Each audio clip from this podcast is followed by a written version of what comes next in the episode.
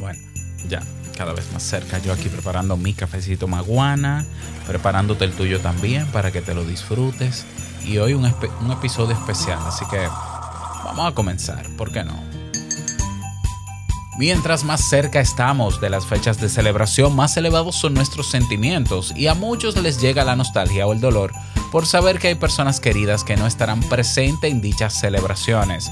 No es fácil, pero puedes darte el permiso de celebrar en su nombre.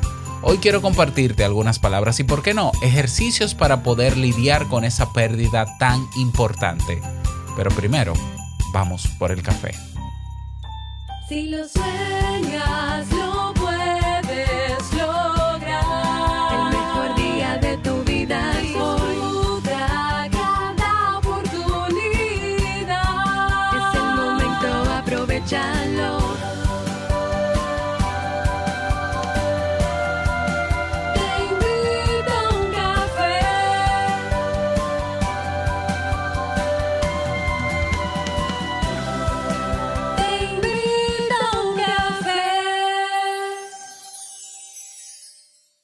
Y ahora contigo, Robert Sasuki, consultor en desarrollo humano y emprendimiento.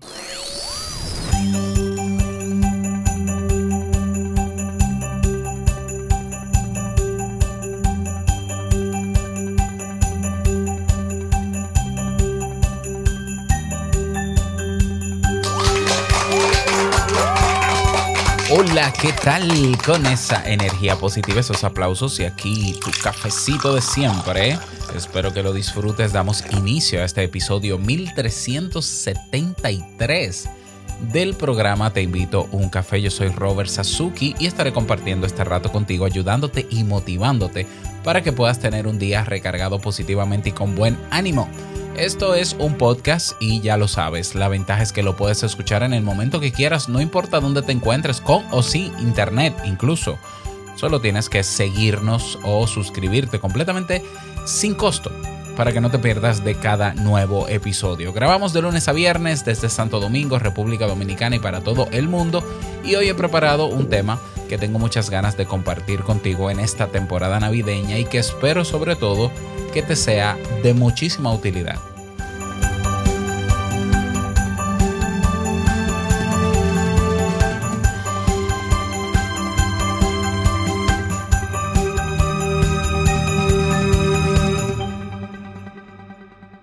Bien, y vamos a dar inicio al tema central de este episodio, que he titulado ¿Cómo lidiar con la pérdida de un ser querido en Navidad?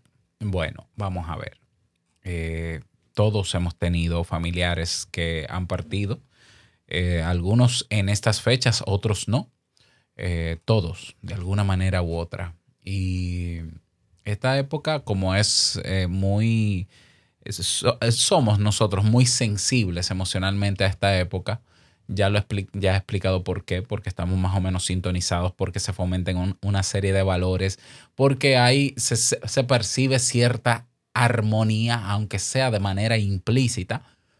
Bueno, pues es común, es normal incluso es natural que también afloren sentimientos como la melancolía o la tristeza.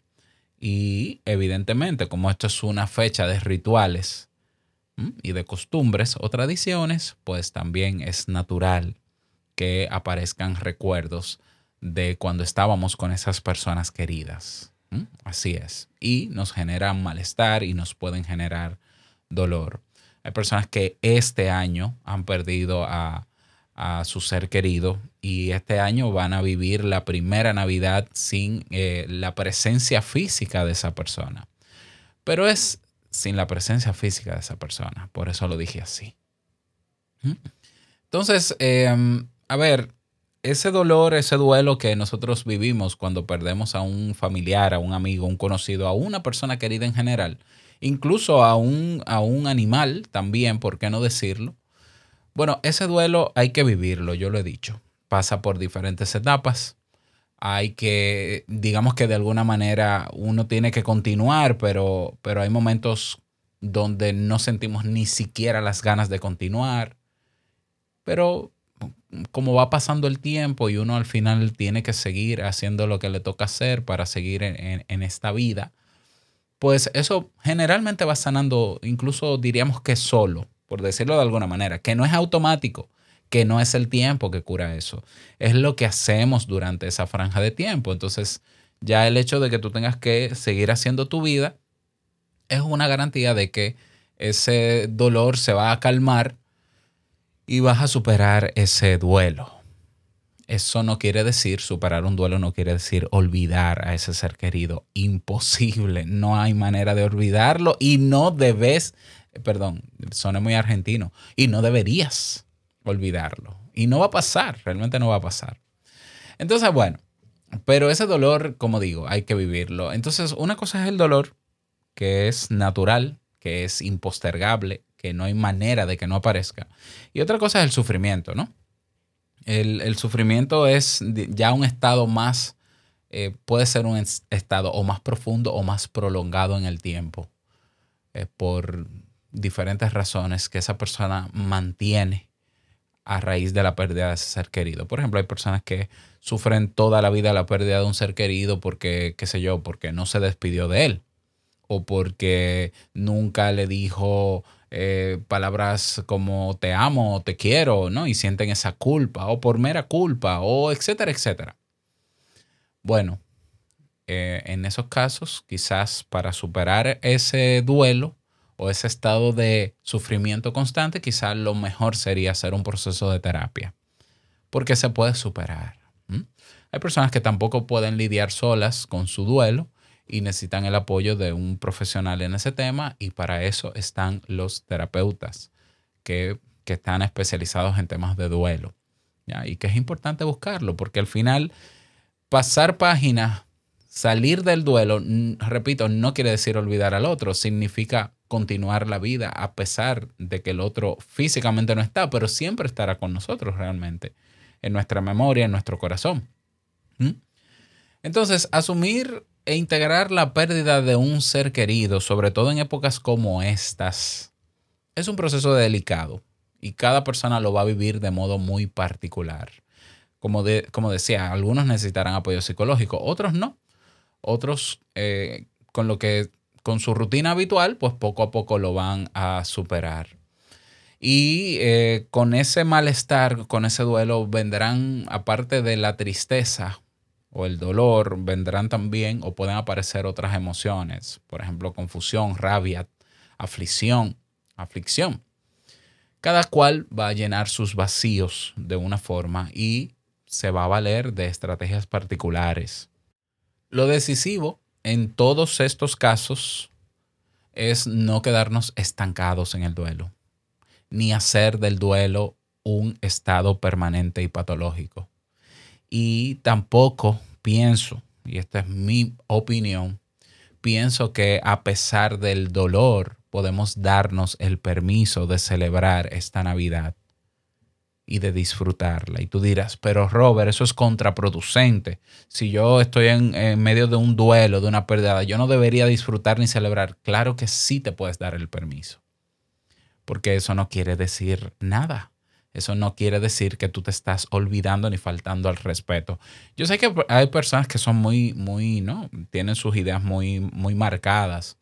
Y, el duelo tiene un componente también social, ¿eh? de que una persona que está en duelo, la sociedad eh, espera, el entorno espera que esté vestido de negro y que no se ría. Mira, esos son eh, ideas ya muy desfasadas no es que sean desfasadas, vamos a ver, es que no tiene que ver con, actualidad. Eso es una forma de pensar y punto, de otras personas. Lo que pasa es que, eh, digamos que las personas entienden que tú debes permanecer en un estado emocional mientras estás en duelo. Pero es que, vamos a ver, las emociones y los sentimientos llegan y se van. Son fluctuantes. En una franja de 12 horas de un día, en medio de un duelo, a ti te pueden hacer un chiste y tú reírte. Ay, no, que yo no debería reírme. ¿Cómo que no te deberías reír? Si número uno, eso no lo, no lo vas a controlar. No vas a controlar poder eh, reírte. ¿Ya? Entonces hay gente que se siente culpable porque en medio de su duelo, pues tienen sensaciones agradables. Bueno, pero es válido tener sensaciones de todo tipo. Es válido sentir la emoción que llegue. Y es por eso que la primera recomendación o la primera manera de lidiar con, ese, con esa pérdida, con ese dolor de esa pérdida y, y el malestar que genera en esta Navidad, es eso mismo, aceptar cada emoción. Todo lo que tú sientes es válido. El sufrimiento, el agotamiento físico, la contradicción, el miedo, la frustración, la ira. Sí, ok, acepta todo eso, pero también acepta la alegría. ¿La alegría de qué? De saber que hay personas que todavía están contigo y van a celebrar este espacio físicamente. ¿Ya? La alegría quizás, si te quieres convencer de eso, ¿no? Porque son ejercicios que uno puede hacer de memoria. La alegría de recordar los buenos momentos y las buenas navidades con esa persona. Pero, pero no hay nada de malo en que lleguen esas emociones por más contradictorias que sean. lo último que nosotros debemos hacer es reprimir esas emociones o sentimientos y culparnos. Culparnos. Ay, yo no debería, yo no debería estar celebrando. A ver, es que celebrar es un comportamiento natural del ser humano. Y en medio del dolor y en medio de la crisis también se pueden sacar espacios de alegría. ¿Por qué? Porque son emociones, son sentimientos que están con nosotros. Y reprimirlas, a ver, no tiene mucho sentido porque al final ¿Cuál es el problema? De tú sentirte alegre, pero también sentir la melancolía o también sentir tristeza porque esa persona no está. Bueno, es que si tú tienes esa mezcla de emociones es porque primero eres un ser humano y estás vivo o viva. Entonces date el permiso para aceptar cada una de esas emociones. ¿Mm? y no te estoy diciendo tampoco que forcemos, vamos a forzar esas emociones. No, tú estás en tu derecho de, hoy me siento triste y no me quiero sentir de otra manera y yo quiero vivir esta tristeza. Bueno, pues también es válido.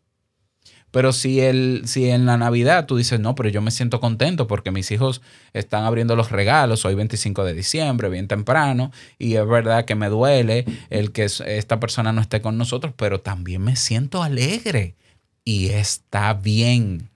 Eso está muy bien.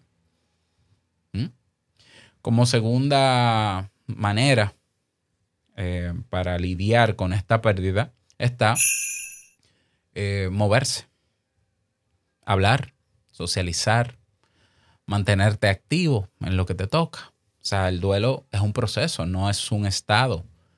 Entonces, un elemento que obstaculiza la aceptación de la pérdida de un ser querido es quedarnos en el anhelo, en la añoranza, y en el recuerdo persistente del pasado. Es necesario que nosotros pongamos la mirada en el presente, en el aquí y el ahora. Y para eso lo más adecuado es tener una vida activa. Seguir con las rutinas de preparar la celebración, ¿eh? prepararlas con los que están y disfrutar a los que están y el, y el espacio de los que están. Dialogar con otros sobre ese tema, ¿por qué no? No te reprimas esas ideas que puedas tener. Repito, una pérdida, un duelo puede ser más o menos, eh, em, por decirlo así, fuerte, por, por, decirlo de alguna manera, fuerte, si, si en él se mezclan algunos componentes de culpa o de, o de eh, eventos traumáticos que se vivieron con esa persona, eh, o apego, un gran apego. Ok, Ok, pero eso no quita que eh, la vida tenga que continuar. Que la vida tenga que continuar. Yo lo que estoy diciendo no digo que sea fácil, pero es posible. Y, y tú tienes la decisión consciente de continuar a pesar del dolor. Tienes la decisión consciente. Entonces tenemos que recuperar nuestra vida, socializar, entrar y salir de casa, y eso no va a hacer que olvides a tu ser querido, ni que lo deshonres. No, no, no, ni que lo honremos menos, no, para nada. Esto, eh, el seguir la vida nos va a permitir seguir recordándolo. Y no solo eso, eh, la manera en cómo actúas en la vida puede ser también parte del legado que te deja esa persona, pero tienes que vivir. Entonces, todo duelo requiere movimiento para, para alcanzar la aceptación, que es una de sus fases. Otra, otra manera más, em, yo te propongo una, un ejercicio em, que yo creo que te puede ayudar a canalizar esa alta emocionalidad. Y es que, vamos a ver, toma una hoja y un lápiz y escríbele una carta a ese ser querido que físicamente no está. Escribe una carta, escríbela, dóblala, métela en un sobre pequeño. Ve a alguna tienda donde vendan globos que se puedan inflar con helio para que puedas subir. Amarra tu carta tu sobre con la carta adentro y lánzala al vacío. yo sé que eh, el medio ambiente, perdón, ¿no? Pero otra alternativa. Lo que pasa es que estoy simplemente haciendo, proponiendo una metáfora, ¿no? Un simbolismo para que el cerebro pueda entender que se debe seguir avanzando y que eso no quita que yo deje de honrar la memoria de esa persona. Pero hay una alternativa más ecológica, por decirlo así. Siembra la carta en la tierra. Siémbrala. Y si puedes, bueno, entiérrala, perdón, no es siémbrala porque no es semilla. Entiérrala. Si quieres, mucho mejor, si tienes el espacio o hay algún parque donde se pueda hacer, pon unas semillas dentro del sobre y entiérrala. Y ya ahí sí la estarás sembrando. Y, y riégala. Riega ese sobre que está enterrado. Y ojalá de ahí pudieran hacer alguna, algún árbol. ¿Ya? El, cerebro acepta la metáfora como, como si fuese parte de la realidad. Por eso nosotros podemos crear una especie de realidad paralela en nuestra mente, que no es lo mismo que la física, pero el cerebro puede reconciliar la idea de que ok, esta persona nunca va a salir de mi mente ni, de mi vida. Su legado vivirá en mí. Yo lo agradezco y voy a vivir activamente mi vida honrando la memoria de esa persona. Bien, pues que quede eso en la carta, exprésale todo lo que tú quieras, desahógate. Y luego, ¿verdad? Date el permiso de aceptar las emociones que vengan, las duras, las desagradables, pero también las agradables. Claro que sí. Y bueno, ¿qué más? Em, yo creo que con eso está bien, porque no, no me voy a poner a, dejar tareas aquí. El duelo se supera de manera activa, ¿eh? haciendo cosas, como todo, como todo, terapia, terapia, terapia, terapia, terapia. Así que yo espero que, que si te animas eh, a hacer el ejercicio, por ejemplo, de la carta, si lo quieres compartir, no tienes que compartir la carta, pero si quieres compartir tu experiencia de cómo te sentiste, es probable que te sientas bien, que te sientas consolado o consolada, pero tendrás que probarlo. Y eh, si quieres compartir tu experiencia, únete a nuestro canal de Telegram para que podamos hablar sobre eso. Y, y nada, nada, desearte que a pesar de ese dolor, de ese malestar, puedas seguir puedas continuar con tu vida y puedas darte sobre todo el permiso de celebrar y honrar la memoria de ese ser querido con los que están hoy presentes. Saca un espacio en el momento de la celebración para agradecer el haber tenido en tu vida a esa persona y compártelo también con tus seres queridos. Y celebren en su nombre. Celebren en su nombre. Y si quieres, como hacemos ¿verdad? Como tenemos el ritual, el, ser humano es muy, eh, muy simbólico, pues, eh, y por eso colocamos fotografías en portarretratos y eso, bueno, pues coloca un, un portarretrato de, de, esa persona en la celebración, pero desen el permiso de celebrar. Ay, pero ¿qué va a decir la gente? Que los vecinos, ah, que diga, la gente no se calla. La gente de afuera no se va a callar. Entonces, no deja de pensar en la gente y céntrate en ti en ese caso. Porque, bueno, ¿quién, puede controlar eso? Nadie. Esos son mis recomendaciones para ti. Espero que te sirvan. Un abrazo fuerte para ti y seguimos adelante. Nada más, quiero desearte un feliz día, que lo pases súper bien. No quiero finalizar este episodio sin antes recordarte que el mejor día de tu vida es hoy y el mejor momento para lidiar con esa pérdida y darse el permiso de celebrar es ahora. Nos escuchamos mañana en un nuevo episodio. Chao.